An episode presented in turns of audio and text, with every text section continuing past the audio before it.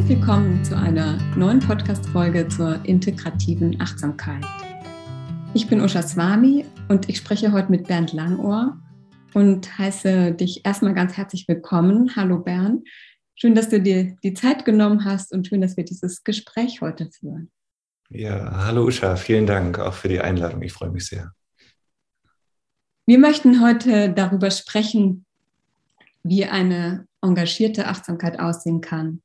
Also eine Achtsamkeit in Zeiten globaler Krisen. Diesen Titel wollten wir dieser Podcast-Folge geben. So hatten wir uns im Vorgespräch verständigt.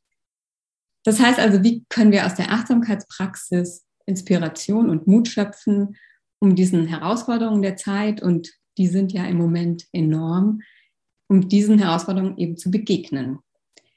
Bernd, du bist ja MBSR-Lehrer, so wie ich auch, und hast dich darüber hinaus intensiv mit der Arbeit von Joanna Macy beschäftigt, mit der tiefen Ökologie. Darüber werden wir nachher auf jeden Fall sprechen, sodass du uns ein bisschen erzählen kannst, was das ist. Und du bietest auch zusammen mit Jesche Petra Prost Retreats an, die nennt ihr Eco-Retreats, dem Ruf der Erde lauschen. Da geht es darum, wie können wir uns wieder als Teil eines lebendigen Ganzen begreifen. Und mich hat das sehr angesprochen, denn diese Frage beschäftigt mich auch sehr. Wie kann der innere Weg der Achtsamkeit in ein Handeln führen, das notwendig ist in diesen Zeiten, Zeiten des Klimawandels, Zeiten von Umweltkatastrophen und auch von humanitären Katastrophen? Und deshalb freue ich mich wirklich sehr, dass wir heute dieses Gespräch führen. Und jetzt zu Beginn möchte ich dich erstmal einladen, bevor wir sozusagen zum Thema kommen, dass du ein bisschen von dir erzählst. Wie bist du denn zur Achtsamkeit gekommen und vielleicht auch dann über die Achtsamkeit zu der tiefen Ökologie von Joanna Macy? Ja, wo anfangen vielleicht? Also ich bin in äh, Süddeutschland aufgewachsen, zweisprachig, amerikanische Mutter und deutscher Vater. Und ich habe dann nach einem Zivildienst Medizin studiert, erst in Tübingen und dann später in Jena nach einer Unterbrechung. Ähm, und die Unterbrechung war, dass ich zwei Jahre in einem, in einem buddhistischen Theravada-Kloster war. Und zwar nicht irgendwo in Asien, sondern im Allgäu, Waldkloster Metavihara. Wie bist du da drauf gekommen? Was war da so der Impuls? Also du, du hattest ja, glaube ich, vorhin angedeutet, wie bin ich zur Achtsamkeit gekommen? Und da äh, wahrscheinlich wie, wie viele von uns so eine Art persönlicher Leidensdruck. Also man kann den Stress oder was auch immer nennen, aber es, ähm, ich habe mit Anfang 20 habe ich nach was gesucht, äh, wo ich mit, ich sage mal, einfach ungelösten Themen, inneren Spannungen anders umgehen kann. Ich habe was vermutet in dem Bereich Meditation und Achtsamkeit. Und damals, das war ja 2000 und ja, so die, die, an, an die frühen 2000er Jahre, ähm, war ja diese Achtsamkeits- Bewegung hatte noch überhaupt nicht Fahrt aufgenommen in dem Maße, wie wir es heute sehen. Das heißt, ich hatte in meinem, in meinem Semester Medizin äh, Jahrgang gab es zwei andere Praktizierende. Der eine war im tibetischen Buddhismus zu Hause, der andere im Zen-Buddhismus. Und es war schon alles sehr exotisch. Und irgendwie hat es mich da einfach in diese Richtung gezogen. Habe dann ähm, in, in, in, einem Urlaubssemester in äh, Nepal war ich da ähm, habe mein erstes Retreat gemacht, das war Goenka Vipassana und es hat einfach ähm, gezündet gleich. Und von daher war klar, das ist mein Weg, das mache ich weiter. Das, das hat Hand und Fuß, das hat mich sowohl von der, ähm, von dem theoretischen Input als auch natürlich vor allem dann von der Erfahrungsebene her so gleich mit erfasst. Und weil das so tief ging damals, habe ich dann einfach nach einer Möglichkeit gesucht, daran anzuschließen. Und ähm, hab, bin dann eben in diesem, in dem Waldkloster Metavihara hatte ich mir damals ausgesucht, als eine Möglichkeit, es zu vertiefen. Und im Grunde war das auch wieder als ein Urlaubssemester gedacht für ein halbes Jahr. Aber diese, diese Auseinandersetzung hat dann wirklich das, äh, die Frage in, auf einmal stand die Frage im Raum, ist, kann das mein Lebensweg sein? Und ich, ich wollte mich damals wirklich komplett auf, ne, auf diesen, hatte dieses, diese Vision buddhistischer Mönch darauf einlassen, und es hat dann nicht sollen sein. Und ähm, ich habe mich dann eben nach zwei Jahren entschieden, das Kloster zu verlassen, die Medizin wieder aufzugreifen, an einer anderen äh, an einem anderen Ort, also bin dann nach, nach Jena gekommen und lebe nun hier mit, ähm, mit Frauen, zwei kleinen Töchtern. Also ja. ganz anderer Lebensweg dann geworden. Mhm. Und bin selbstständiger Achtsamkeitslehrer seit Ende meines Medizinstudiums seit 2010. Hast du denn als Arzt auch gearbeitet oder bist du dann gleich in die, ins Achtsamkeit unterrichten gegangen?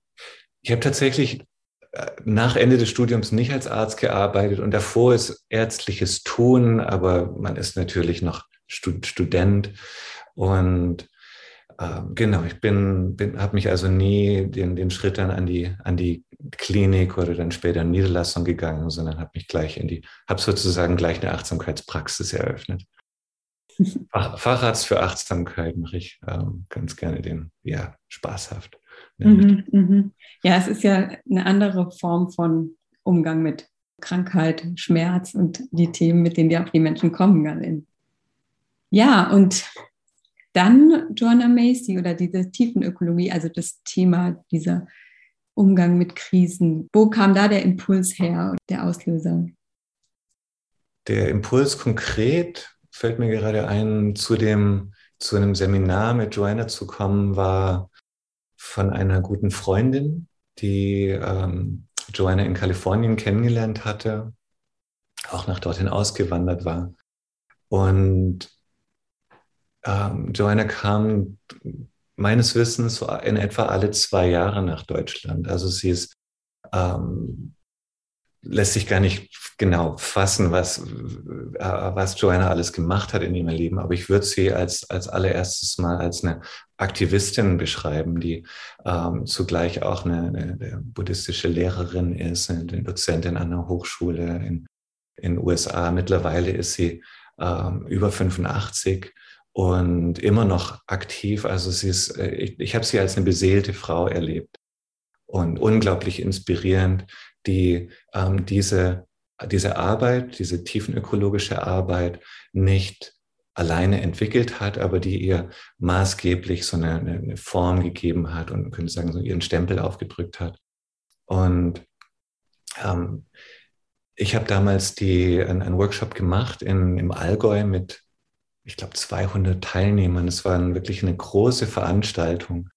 Und das hat mich total beeindruckt. Also da ist sofort auch der, der Funke übergesprungen. Ich war zutiefst inspiriert und habe mich noch auf der, es war eine fünftägige Konferenz, ähm, aber im Grunde mit Workshop-Charakter.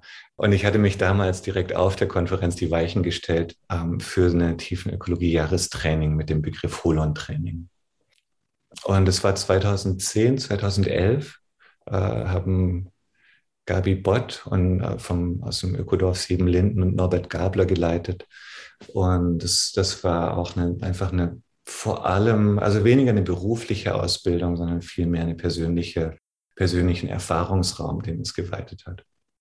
Seitdem gebe ich diese tiefen Ökologie-Seminare als, als Teil meiner, meiner Arbeit.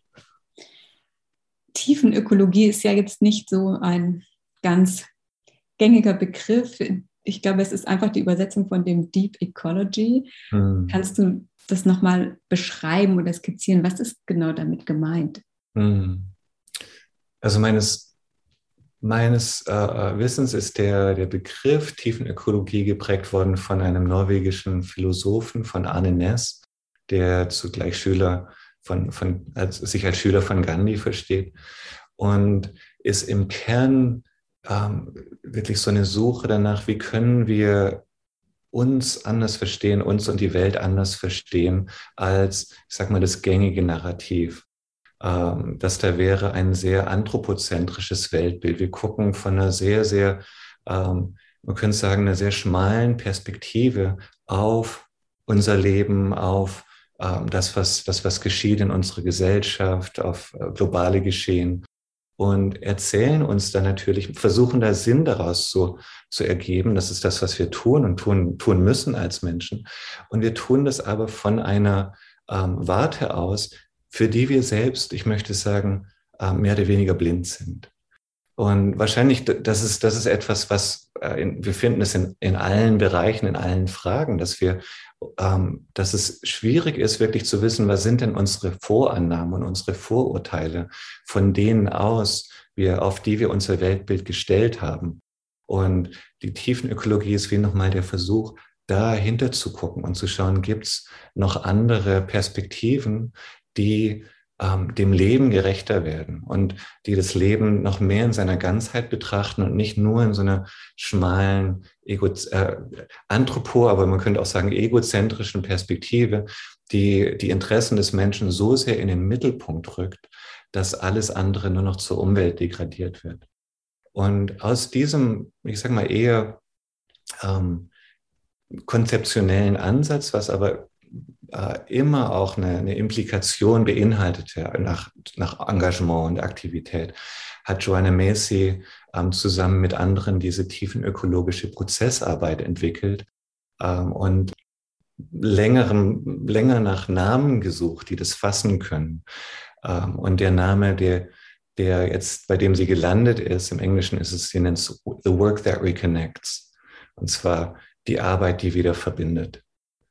Und die, äh, das ist das, was in den, in, in den tiefen Ökologie-Seminaren, ähm, in tiefen Ökologie-Workshops sozusagen vermittelt wird.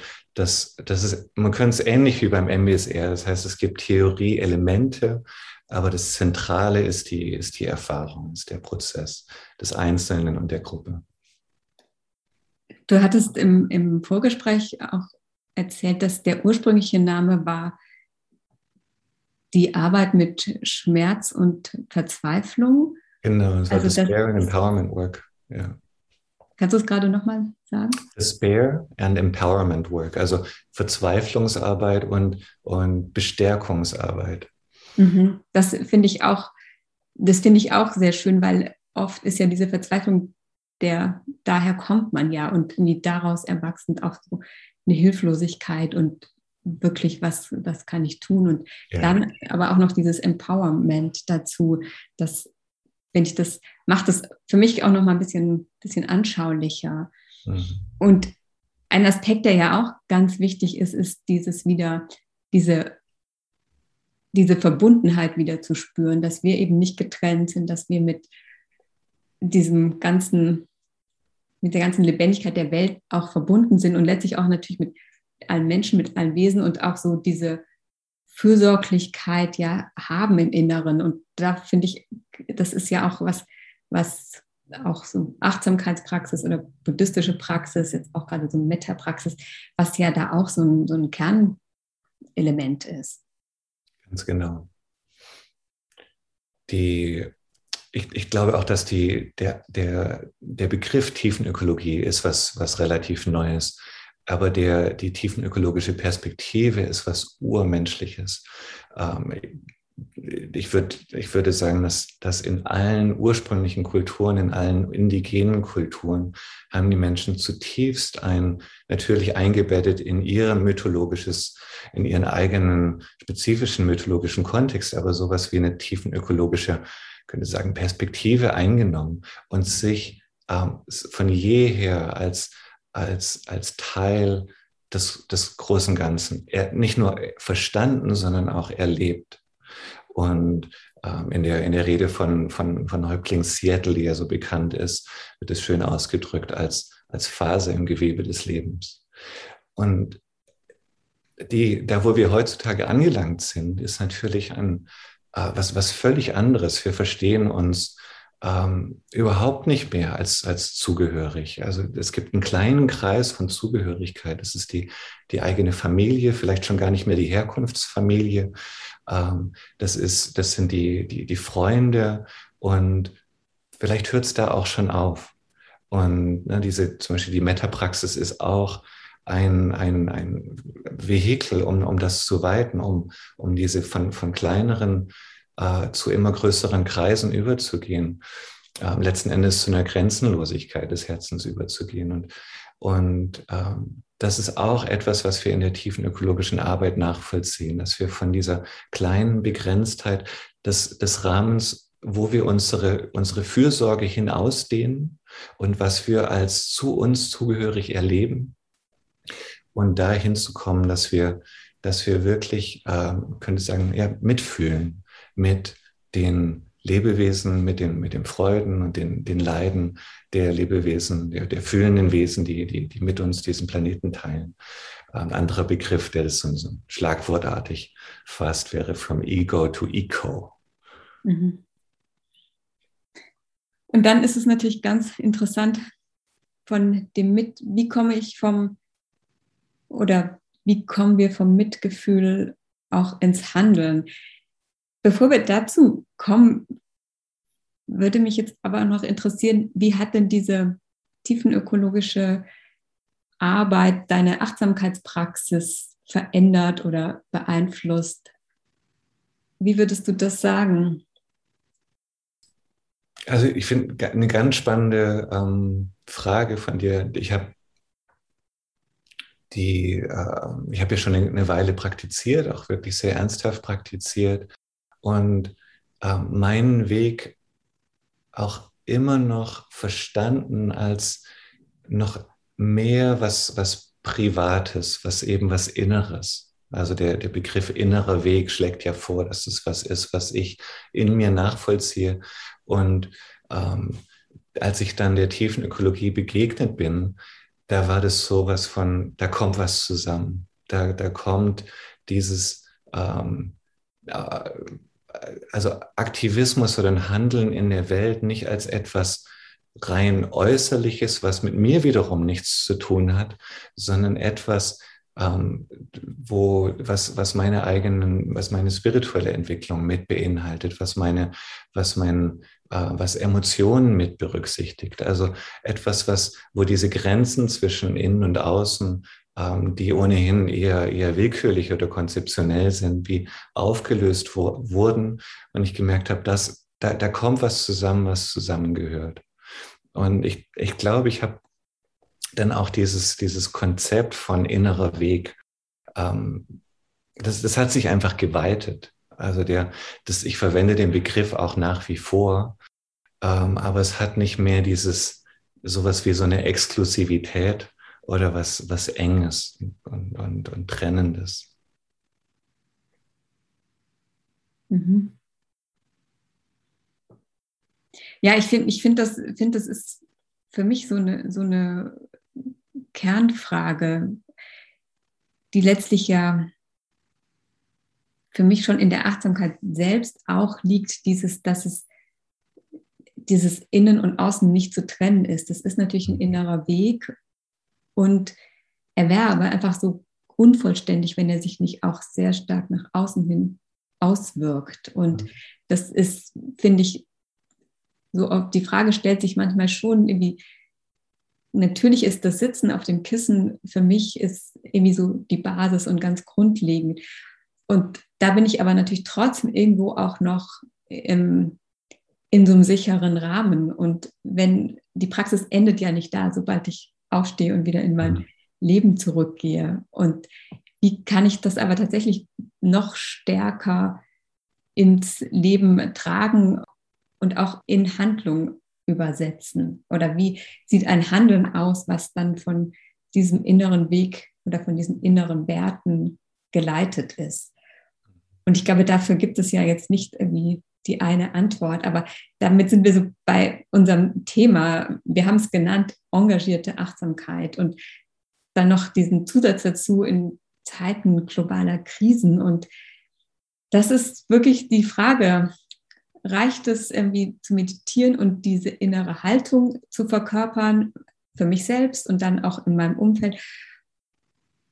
Oder müssen wir nicht wirklich aktiv werden im Sinne von tatsächlich unser Leben auch verändern, den eigenen Lebensstil, die, die Ernährung, vielleicht tatsächlich demonstrieren, Aktionen initiieren? Ist es dann auch tatsächlich noch mein Weg? Also so, das sind so Fragen, die, ja, die mich einfach gerade auch beschäftigen. Ja, ja, genau.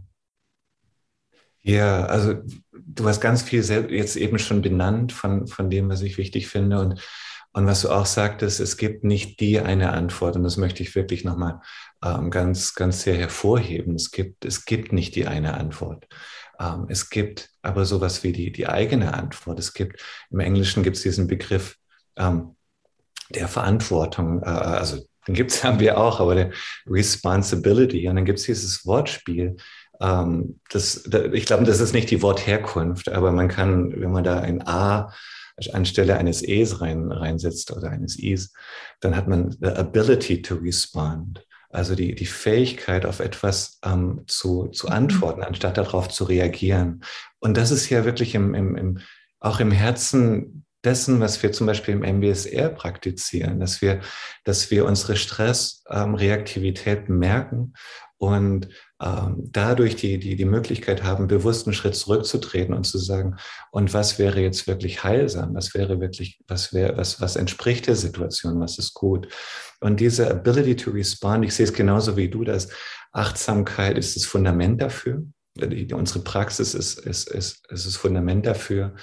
Und es gibt aber nicht etwas wie die Antwort ähm, da draußen oder auch da drin. Es bleibt eine, das bleibt eine Erkundung. Ähm, die Art und Weise, wie wir uns außen, im, im sogenannten Außen bewegen, in, in unseren, unsere Beziehungen leben, das ist Ausdruck dessen, was wir, was, was wir da eigentlich machen auf dem Kissen. Das ist Spiegel dessen, was wir da machen auf dem Kissen. Und wenn es, und da gibt es natürlicherweise auch eine gewisse Kluft. Also ich glaube, dass wir uns immer auch orientieren können an unseren tiefsten Erfahrungen, an unserem, an dem, was wir zum Beispiel im Retreat, wenn wir dann eine Woche oder zwei Wochen wirklich für uns in die Tiefe gehen, da werden wir vielleicht Erkenntnisse haben, die, die uns wie so ein, so ein Orientierungspunkt sein können. Und wir werden die das wird aber immer nur ein Ideal sein. Wir können die nicht eins zu eins so umsetzen. Aber was wir tun können, ist uns da, daran zu orientieren. Und das, was wir für uns als bedeutsam erkannt haben, und das, das kann so ein Begriff sein, das ist auch nicht für jeden gleich. Für mich ist es mehr so was wie Heilung und Liebe und, und für den Nächsten mag das mehr was sein wie Wahrheit und, und äh, Mitgefühl und, und auch wie wir diese Begriffe verstehen, aber dass wir das, was wir, was, was ich in mir als, als, was mich berührt, was ich als, als wirklich wesentlichen Wert erfahre, dass es da ein, eine, eine Brücke braucht, ähm, mich auch in, in der nächsten Situation mit meiner Tochter oder mit meinem Kollegen oder mit der nächsten Person auf der Straße, ähm, mich auf, auf eine, damit in Beziehung zu setzen. Ich glaube, das ist das, was, was, was wirklich, also das ist das, wo es, wo es wenn spirituelle Praxis erwachsen wird. Alles andere sind noch so, so Kinderschuhe. Und wenn ich das so sage, dann möchte ich das nicht als, äh, dann sage ich das wirklich in aller Demut als Übender und in dem Wissen, wie oft ich daran scheitere, ähm, das, was ich für, für wahr und bedeutsam erkannt habe, wirklich auch in meine Beziehungen, in meine Familie ähm, hineinzutragen und zu leben.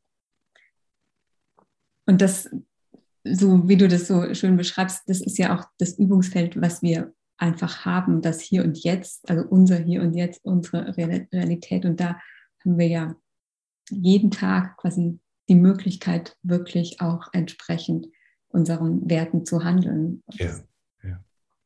Vielleicht, wenn, wenn, wenn ich darf, ich würde ich würd das gerne auch noch runterbrechen, dass es nicht so ganz im, im abstrakten Raum bleibt. Also das, das, das klingt jetzt natürlich irgendwie hm, vielleicht ein, eingängig oder, oder äh, vielleicht sind es schöne Worte, aber zu sagen, ja, was, was bedeutet es denn konkret?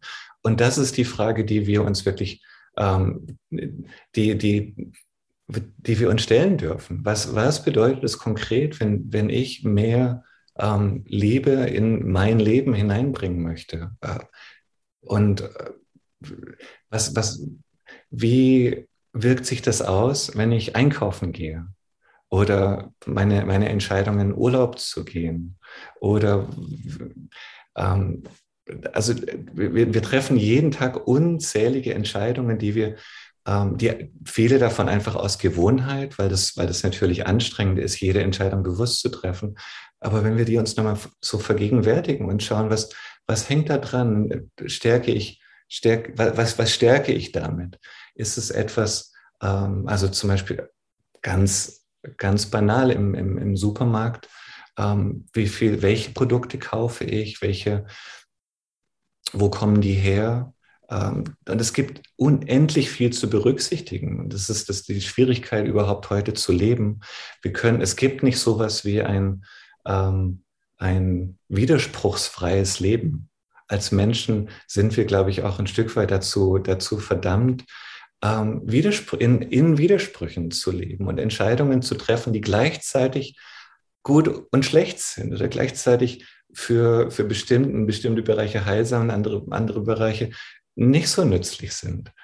Und das aber so, so gut wir können bewusst zu tun.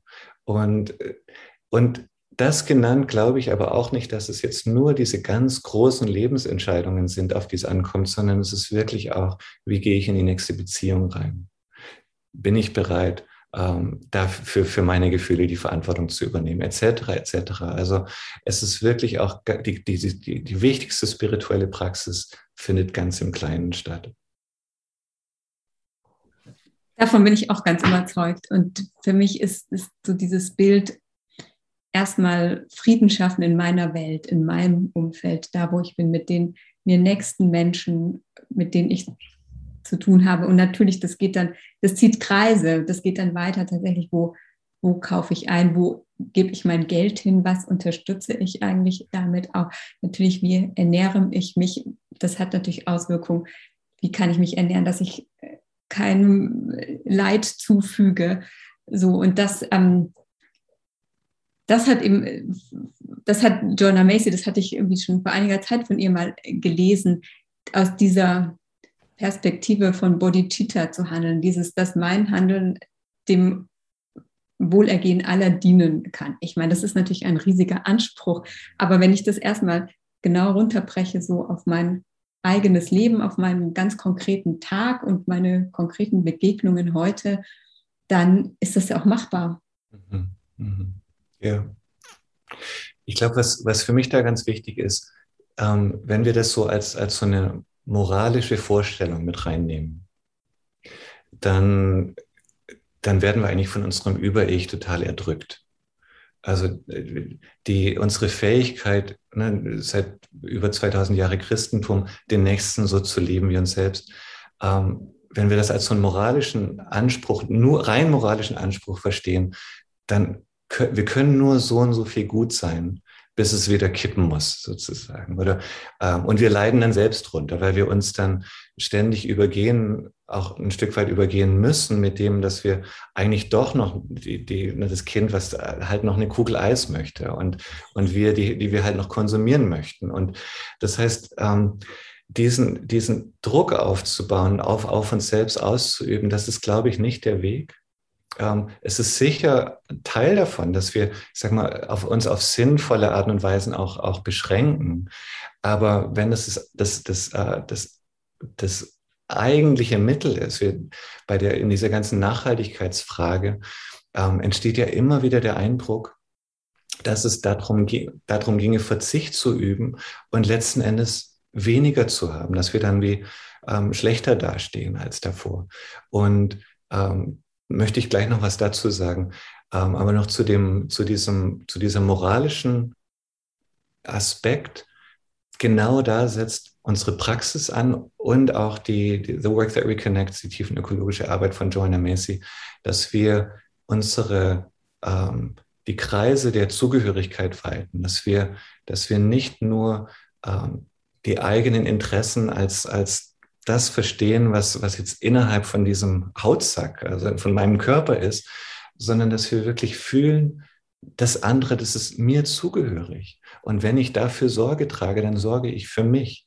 Und das nicht auf einer konzeptionellen Ebene, da darf es auch stattfinden, aber auf einer Erfahrungsebene. Darauf zielt die, ähm, die Work Theory Connects auch ganz stark ab. Man könnte ähm, ein, ein, ein Beispiel dafür, ein Bild dafür, was ich eindrücklich finde, ist, wenn ähm, als, als, als Mutter, da ist ihr Säugling in einem Kinderwagen und schreit. Und niemand muss der Mutter erklären oder ihr sagen, dass es jetzt gut wäre, die an, die, an, den, an den Körper zu drücken und einfach liebevoll und mitfühlend zu halten. Ähm, es gibt ein instinktives Bedürfnis danach, weil dieses, weil dieses Kind als ich, der Begriff zugehörig beschreibt es noch nicht mal. Das ist, das, ist, das ist so wichtig. Das ist einfach wie ein Teil des eigenen.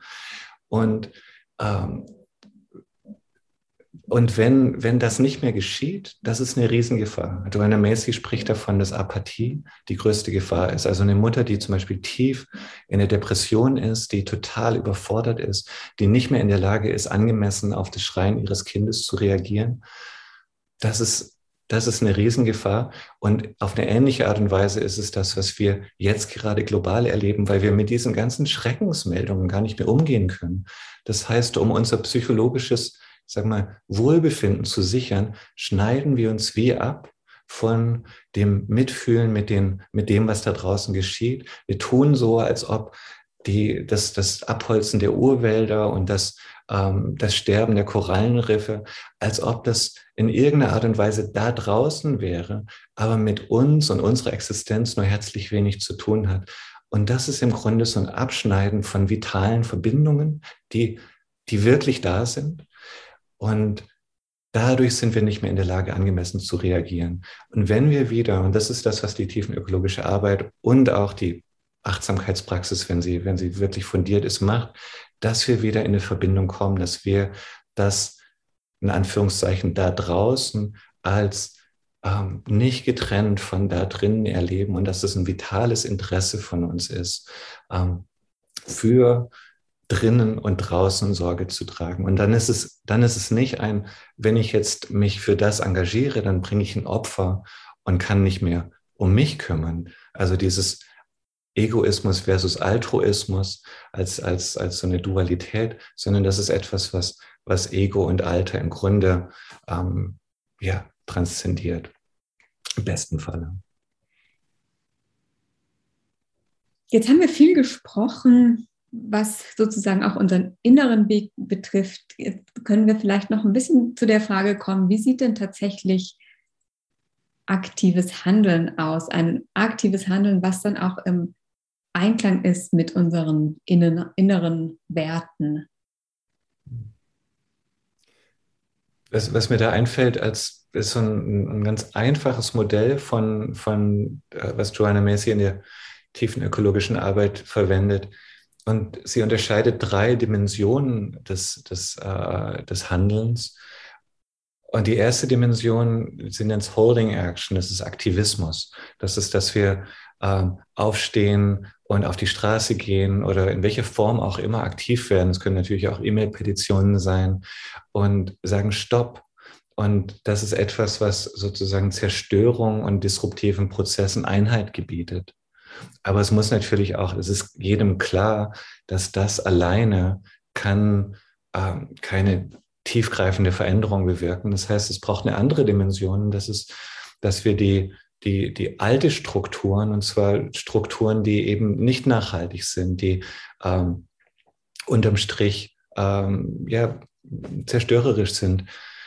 Also für, für künftige Generationen oder für unsere Mit, Mitlebewesen, dass wir diese Strukturen verstehen und neue, neue und alternative Strukturen entwickeln. Und das kann in allen möglichen Bereichen sein. Das ist im, im Bereich des Wirtschaftens, der Landwirtschaft, des, des Konsumierens, des, ähm, der Bildung, der Medizin, um einfach ein paar zu nennen. Und, ähm, und dann gibt es diesen, aber auch diese beiden Bereiche reichen nicht, neue Strukturen der Aktivismus, weil es letzten Endes immer Menschen braucht, die das mit, mit Leben füllen oder ein Bewusstsein braucht, was es, was es belebt. Und deswegen ist der dritte Bereich des der Bewusstseinswandel. Und dass, dass wir, und das ist das, was wir mit der Achtsamkeit machen, mit der, mhm.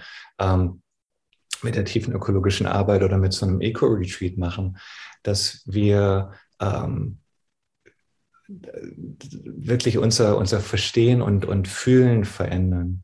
Also das ist ein, ein, ein ganzheitlicher Prozess. Und ich glaube, es ist, es ist wirklich auch hilfreich, diese drei Dimensionen zu, zu kennen und, und zu verstehen, dass wir eine natürliche Affinität haben, in dem einen oder anderen Bereich besonders aktiv zu sein.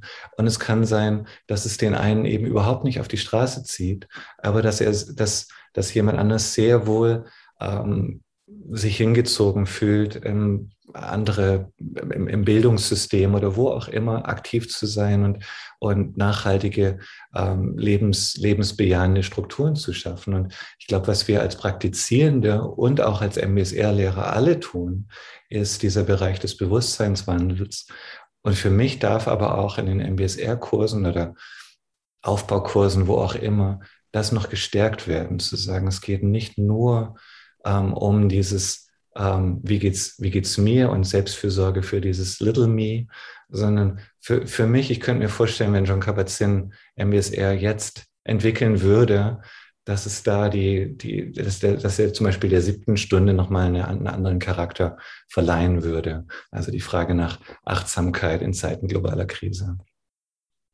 Ja, vielen Dank, dass du das so auf diese, mit diesen drei Bereichen skizzierst. Das finde ich, finde ich wirklich ganz hilfreich, weil tatsächlich nicht jeder ist der Richtige, um so sich in die Aktivität oder in den Aktivismus äh, zu stürzen und Aktivismus ohne vorher auch ein Fundament von, was möchte ich eigentlich damit, also sozusagen mit diesem Fundament von eines Bewusstseinswandels, ist ja auch nicht unbedingt hilfreich. Und ja. da sozusagen zu suchen, wo kann ich mich mit meinen ganz persönlichen Stärken einbringen und wirklich am besten dieser Sache dienen. Ja, also so, ganz genau. Das finde ich da, finde ich da ganz eine ganz wichtige Ergänzung oder eine ganz wichtige Herangehensweise. Ja, und, und du hast gerade einen, einen ganz wichtigen Punkt auch genannt, dieses, ähm, also die, die greifen ja ineinander, das sind ja keine äh, isolierten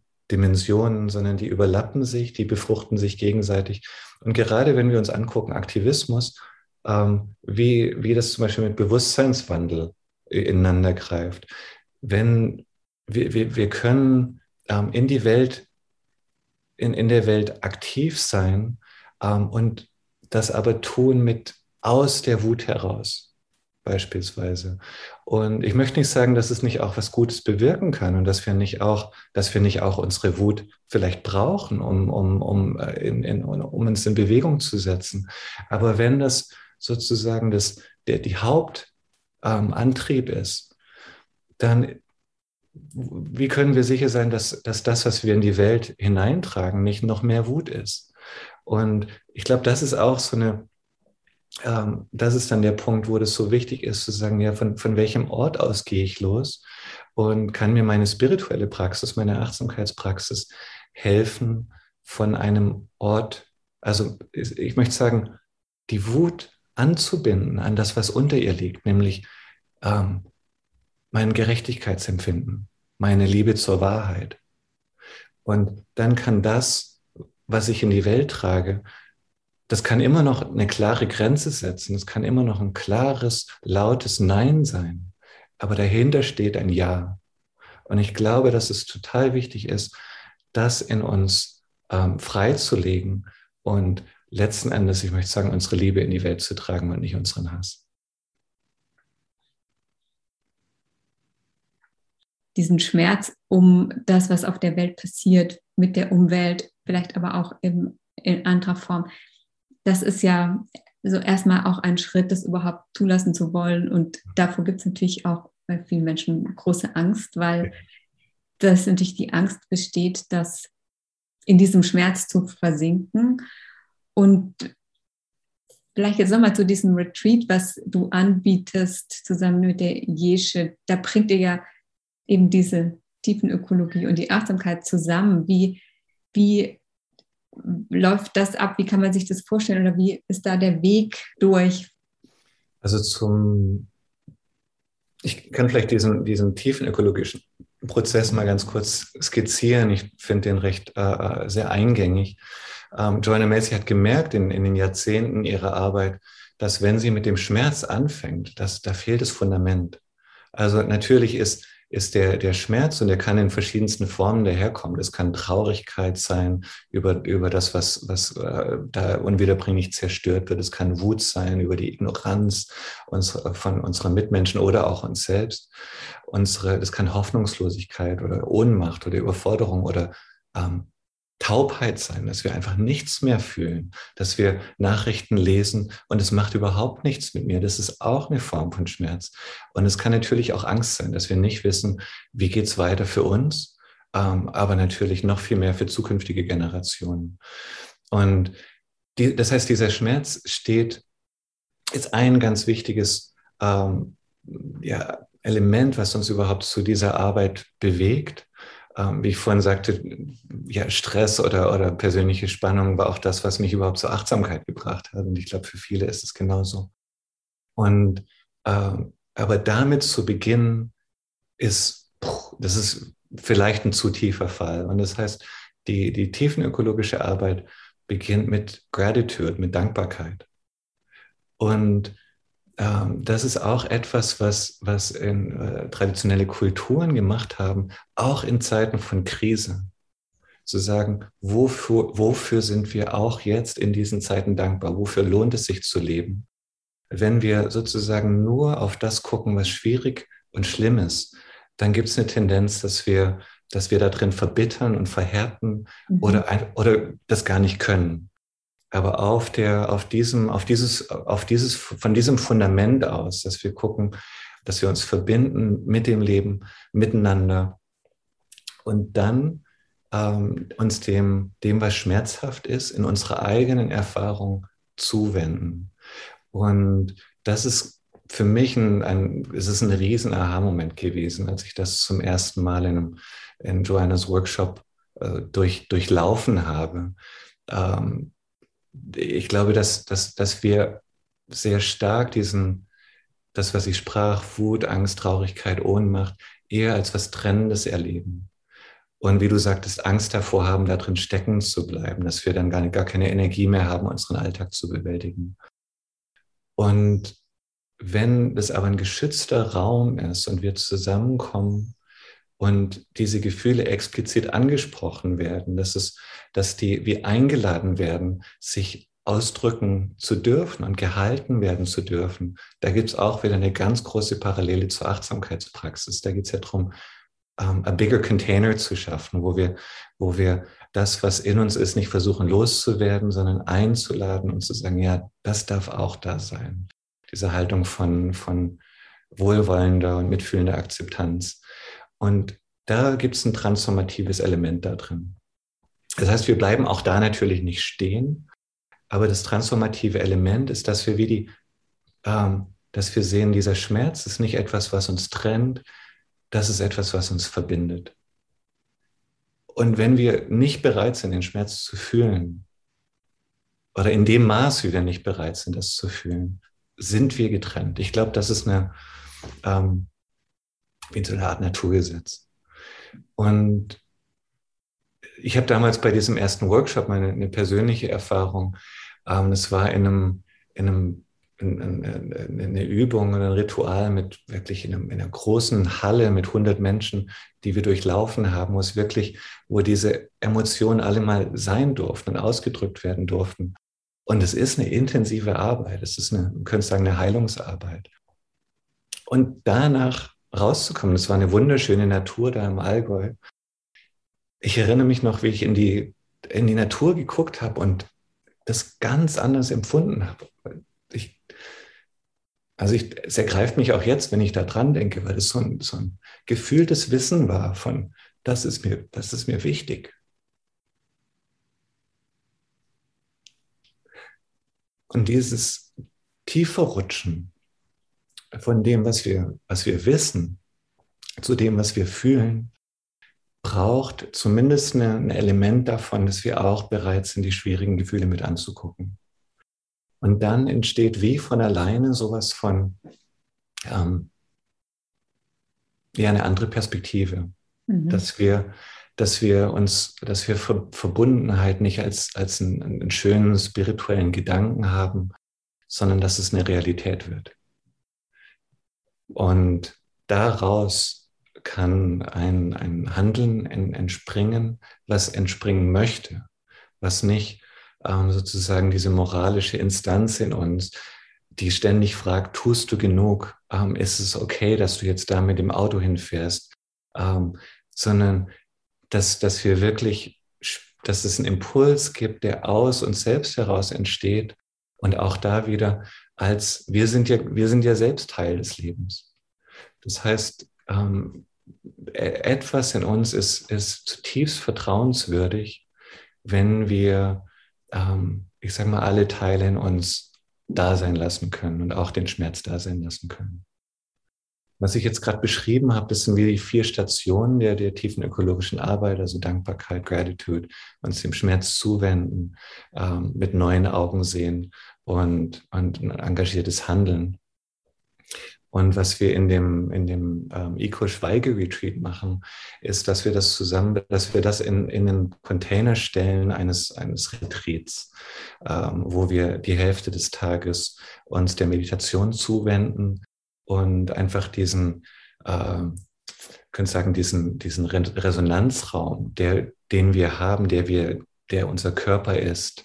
Unser Körper und Geist ist ein anderes, ja, ist, ist auch ein Resonanzraum, dass wir den wirklich auch zur, ähm, dass wir uns da immer wieder zentrieren und äh, ich glaube, in der Lage sind, noch, noch mehr halten zu können aus, in, einem, in einem Gleichgewicht. Und das heißt, es wird in diesem Retreat immer wieder so eine Balance geben von ähm, Meditation und Achtsamkeit und dann diese tiefen ökologischen Prozesse. Gibt es denn etwas aus, der, aus deiner Arbeit, ob das jetzt die Achtsamkeit ist oder die Tiefenökologie, was vielleicht als Übung oder als Inspiration dienen könnte, was man für sich selbst tun könnte? Vielleicht was, was du hier jetzt auch kurz anleiten oder beschreiben könntest? Ja, ich kann eine kleine Anregung geben, einfach für die, äh, für die Praxis. Ich denke, dass die, die meisten, die äh, diesen Podcast hören, ja auch Meditations, regelmäßige Meditationspraxis vertraut sind. Und ähm, ein Element wäre einfach zu, wirklich zu stärken, dieses, ähm, diese, die, diese, die wechselseitige Abhängigkeit wahrzunehmen. Wir, es gibt Meditationsformen, wo wir wie ausschließlich die so uns im, Inneren des Körpers bewegen und die, die ähm, Körperempfindungen oder den Atem wahrnehmen. Und wir können aber auch mal dem, dem Atem nach draußen folgen und einfach bemerken, der, der ist ja ständig in so einem Wechselspiel von innen und außen, also wo auch diese Begriffe eigentlich sich sofort ähm, hinterfragt werden oder ein Stück weit auflösen. Es gibt überhaupt keine solide Trennung zwischen innen und außen. Und der Atem wird einfach klar, wenn, ich, wenn diese Tätigkeit aufhört, dann, dann fehlt mir die Lebensgrundlage. Und das heißt, mein, mein Leben jetzt ist absolut aufs engste verwoben mit dem, was mich hier unmittelbar umgibt. Und dann kann ich das so ein bisschen mehr ausweiten und bemerken, dass das, was mich umgibt, diese Atemluft, die ist ja nicht einfach nur schon immer da gewesen.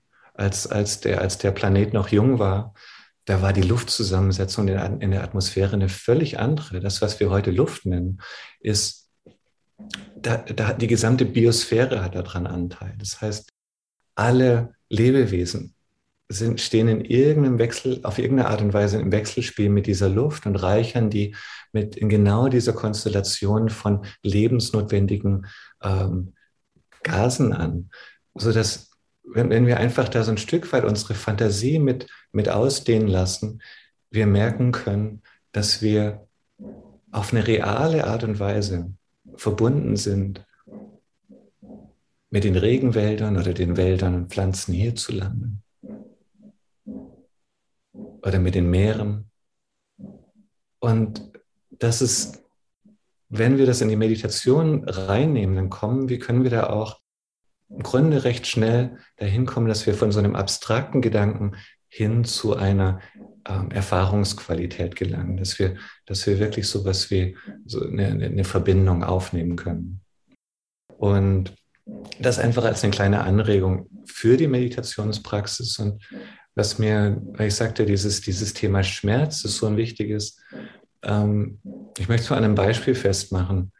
Äh, die, ich habe so ein, von der The Guardian, habe ich äh, ein, ein, ein, Newsletter abonniert, wo das ist, ich glaube, einmal wöchentlich werden die äh, so Umweltthemen äh, zugeschickt. Also es sind einfach eine, eine Sammlung von, von Nachrichten, die sich darauf beziehen. Und dann gibt es immer eine Schlagzeile, The Good News und darunter The Not So Good News. Mhm. Und wenn ich, das, wenn ich die Mail öffne, dann, dann gucke ich mir immer die Good News an. Und dann gibt es aber auch sowas, wo ich, ich kann das wirklich körperlich spüren, so ein Zusammenziehen, so the not so good news. Und wo die Frage auf, immer wieder auftaucht, bin ich, bin ich bereit? Kann ich das gerade? Sowas wie mir das geben? Und, und ich, ich glaube, da ist es auch wichtig zu sagen, ich, ich muss es nicht. Also es gibt, gibt genügend Tage, wo ich mir das nicht angucke, weil, das, weil ich da gerade das nicht, das nicht verarbeiten möchte. Aber wenn ich mich dafür entscheide, diese Not so Good News anzugucken, dann ist wirklich so eine Frage, kann ich das tun, ohne mich von meinen Gefühlen abzukappen? Das heißt, das nicht nur als eine intellektuelle Schlagzeile, wo ich aber sozusagen das gar nicht an mich ranlasse, sondern ist es möglich, das, das zuzulassen, also eine emotionale Reaktion in mir zuzulassen, ohne die wegdrängen zu müssen und ohne eine Antwort oder eine Lösung darauf haben zu müssen. Das ist auch eine, eine zentrale Praxis im Achtsamkeit, in den MBSR-Kursen, in den Inquiries. Darf das da sein, was da in mir entsteht und auftaucht? Und aus der tiefen Ökologie und Joanna Macy und ganz ähnlich in, in, in der tibetisch-buddhistischen Praxis ähm, gibt es noch die Inspiration, das durchfließen zu lassen. Also mich nicht als sozusagen den, ähm, das Endbehältnis zu verstehen, wo das jetzt alles irgendwie abgelegt wird und sich da sammelt, ähm, sondern mich dann eher als ein, ein durch, ein offenes Behältnis zu verstehen, wo diese Information reinkommt und in meinem Herzen resoniert und vielleicht schmerzhaft resoniert, aber wo das da nicht stecken bleiben muss, sondern wo ich mir vielleicht vorstellen kann, das möchte durch mich durchfließen, das möchte in die Erde zurückfließen oder wo auch hin immer ich das sonst äh, geben, geben kann. Und dann stecke ich auf einmal nicht mehr so, stehe ich nicht mehr so alleine da und so hilflos und so überfordert da, sondern dann kann ich mir bewusst machen, diese Bewegung ist etwas, die zum Leben dazugehört. Wir als Menschen, nur, nur die Menschen von, von allen Lebewesen, die zumindest jetzt die Erde bevölkern, sind dazu in der Lage, die, das, was geschieht auf unserem Planet, Planeten, auf, auf so eine Art und Weise zu verarbeiten. Und ich glaube, dass es was total Wichtiges ist. Ähm, möchte nicht sagen, dass es die Antwort ist, aber wenn wir das nicht zulassen, besteht immer die Gefahr, dass wir Lösungen suchen, wo wir scheinbar objektiv auf das Geschehen blicken, als würden wir gar nicht dazugehören, als würden wir nicht zum Problem gehören, als würden wir nicht zum, zur Lesung, Lösung gehören. Und dann kommen solche Sachen raus, wie die zum Beispiel rein technischer Natur sind, wie ähm, Geoengineering oder ähm, und das, ich möchte auch nicht ausschließen, dass da auch ein Teil der Lösung darin liegen kann. Aber ein Teil der Lösung muss auch darin liegen, uns mit einzubeziehen in diesen Prozess, weil wir sind Teil des Problems und zwar du und ich, ähm, genauso wie wir alle da draußen. Also wir sind Teil der Lösung und Teil des Problems zugleich. Ja, ganz schön, diese Anregungen, die helfen ja sehr dabei, sich eben als Teil des größeren Ganzen zu verstehen, zu empfinden und zu merken, ich bin nicht getrennt. Und gerade dieses Durchfließen lassen, finde ich, ähm, das klingt ganz, ganz hilfreich mhm. dabei. Da bin ich, bin ich ja ein Teil und durch mich fließt es durch. Und ich muss aber nicht alles in mir aufbewahren und dadurch dann vielleicht auch erstarren und eben nicht mehr handlungsfähig oder auch nicht mehr fähig zu fühlen sein. Ja, absolut. Und was ich da vielleicht noch ergänzen möchte, die, ein, ein Aspekt, der in, in, in so einem Workshop so, so wichtig ist, aber ich glaube, der ist, wichtig auch unabhängig davon zu kultivieren in unserem Umfeld, ist, dass wir die Erfahrung machen, ich stehe nicht alleine damit da. Mhm. Ähm, es gibt oft genug so, so eine Art Botschaft von, wenn, wenn es du dir zu sehr auf den Magen schlägt, dann hast offenbar du ein Problem damit. Dann solltest du dich um ne, vielleicht Psychologen bemühen, ähm, um irgendwelche äh, Themen aufzulösen. Und stattdessen wirklich zu, und das mag natürlich der Fall sein, aber ähm, dass, dass, dass wir aus, auch da aus so einer Isolation herauskommen. Und ich glaube, die, diese Trennung ist auch, die ist Teil des, ein Ausdruck des Problems, da rauszukommen und ähm, allein diese, diese Möglichkeit zu haben, sich mit, sich mit einem anderen Menschen nicht nur austauschen, sondern sich zu zeigen. Also so, so ein, einen Raum zu haben, wo ähm, schwierige Gefühle, wo die, die eigene Hilflosigkeit ähm, mal benannt werden darf und ähm, nicht erklärt werden muss und nicht weggemacht werden muss. Ähm, allein das ist ein, ist ein bestärkender Schritt. Und ich würde vielleicht auch nochmal diesen Teil ähm, highlighten wollen in diesem Despair and Empowerment Work. Also das Verzweiflung, dieser, dieser Schmerzteil, das ist ein ganz wichtiger Teil. Aber diese Empowerment, die ist genauso wichtig. Und das zielt darauf ab, also würde das darauf abzielen, dass wir sozusagen im Schmerz stecken bleiben, dann würde ich keinem empfehlen, das zu machen, sondern es ist, dass wir dadurch die Erfahrung machen, wir sind größer, als wir dachten. Wir sind fähiger, als wir dachten. Wir sind mehr und verbundener, als wir dachten. Und aus, aus diesem heraus ähm, Hoffnung schöpfen können. Und zwar nicht die Hoffnung zuzuwarten, sondern die Hoffnung, die sich als, als Handlung ausdrückt. Ähm, und, in, und im, im Grunde nichts anderes ist als die Botschaft, es ist noch nicht zu spät. Ja, das ist ein ganz spannendes Thema. Wir könnten hier jetzt wirklich noch sehr lange sprechen. Wenn wir jetzt so langsam zum Ende kommen, gibt es was, was dir jetzt einfach aus der letzten Zeit so wichtig war, was du gerne noch teilen möchtest? Ja, also mir, mir fallen,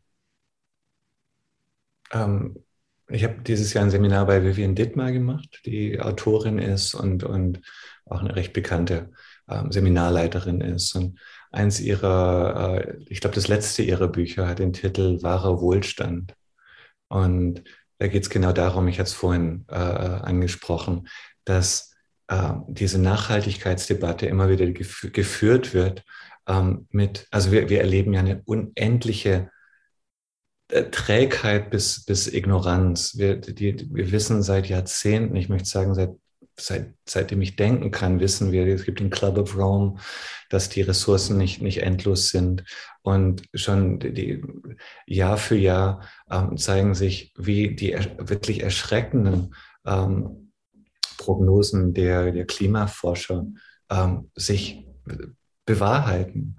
Und noch immer gibt es diese Lähmung oder fast eine Erstarrung der Politik. Und ich glaube, das hat ganz, ganz viel damit zu tun, dass wir einfach die Form unseres Miteinanderlebens und des Konsumierens und das, was wir als Wohlstand begreifen, dass es, dass es unantastbar ist, dass wir, dass wir denken, also äh, wenn, wenn wir jetzt da äh, politisch was anderes vorschlagen, dann sind wir weg vom Fenster am nächsten Tag. Und, und ich glaube, dass es wichtig und an der Zeit ist, unsere Vorstellung von Wohlstand ähm, in Frage zu stellen und vielleicht auch umzudefinieren. Und da hat Vivian Dittmann wirklich einen schönen Beitrag dazu. Und in dem Buch ähm, benennt sie fünf, und das sind nicht alle, aber sie ähm, äh, hebt da fünf Dimensionen hervor, die sie für wohl, wirklich wahren Wohlstand hält, ähm, wo wir, wenn wir das genauer angucken in unserer ähm, Konsum- und Überflussgesellschaft, vielleicht gar nicht mehr so gut abschneiden, wo es eine, eine wirkliche Armut gibt. Und diese Dimensionen sind zum Beispiel Zeitwohlstand. Da können wir uns alle an die eigene Nase auch fassen und sehen, oh wow, ich lebe ganz schön oft in, einem, in einer Zeitknappheit und Zeitarmut.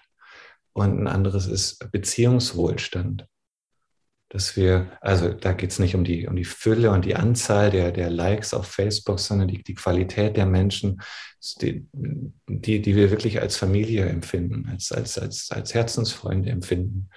Dann geht es um ökologischen Wohlstand. Also wie, wie können wir als, als, als Menschen ähm, wirklich gesund in, und, und, und zufrieden sein in einer, in einer Welt, die in, in Brüchen liegt, ähm, wo, es, wo es keine gesunde Natur mehr gibt.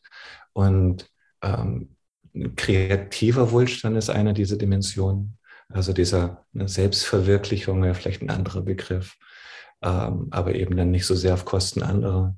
Und die letzte Dimension, die sie benennt, ist spiritueller Wohlstand. Und ich glaube, das ist auch eine, eine Basis, die wir ähm, mit, den, mit den Hörern haben. Und ähm, ja, also ich, ich glaube, das wäre mir nochmal wichtig zu äh, auch einfach in, ähm, in ins Bewusstsein zu holen, dass das, worum es hier geht, heißt nicht in erster Linie Abstriche zu machen. Das heißt sehr wohl, dass wir, wenn wir nicht vor die Wand fahren wollen, ähm, in den nächsten 50 oder 100 Jahren, dass wir aufgefordert sind, wie noch nie zuvor unsere Lebensweise umzustellen.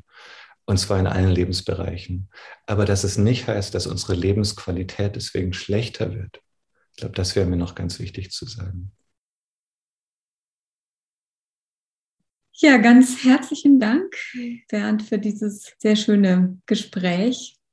Du hast das wirklich, also diese, diese tiefenökologische Arbeit sehr, sehr schön beschrieben und mit unserem Podcast, der ja integrative Achtsamkeit heißt, wollen wir ja genau solche Wege beleuchten, dass die Achtsamkeit alleine ist natürlich auch schon, wenn man sie ausübt, lebensverändernd und deckt vieles ab und trotzdem gibt es einfach komplementäre Wege, die es noch ergänzen und dadurch vielleicht auch noch mal ein kraftvoller werden lassen. Und das klingt so, da sind so viele Gemeinsamkeiten, die einfach noch mehr Kraft und Inspiration bieten. Das fand ich jetzt ganz, ganz wertvoll.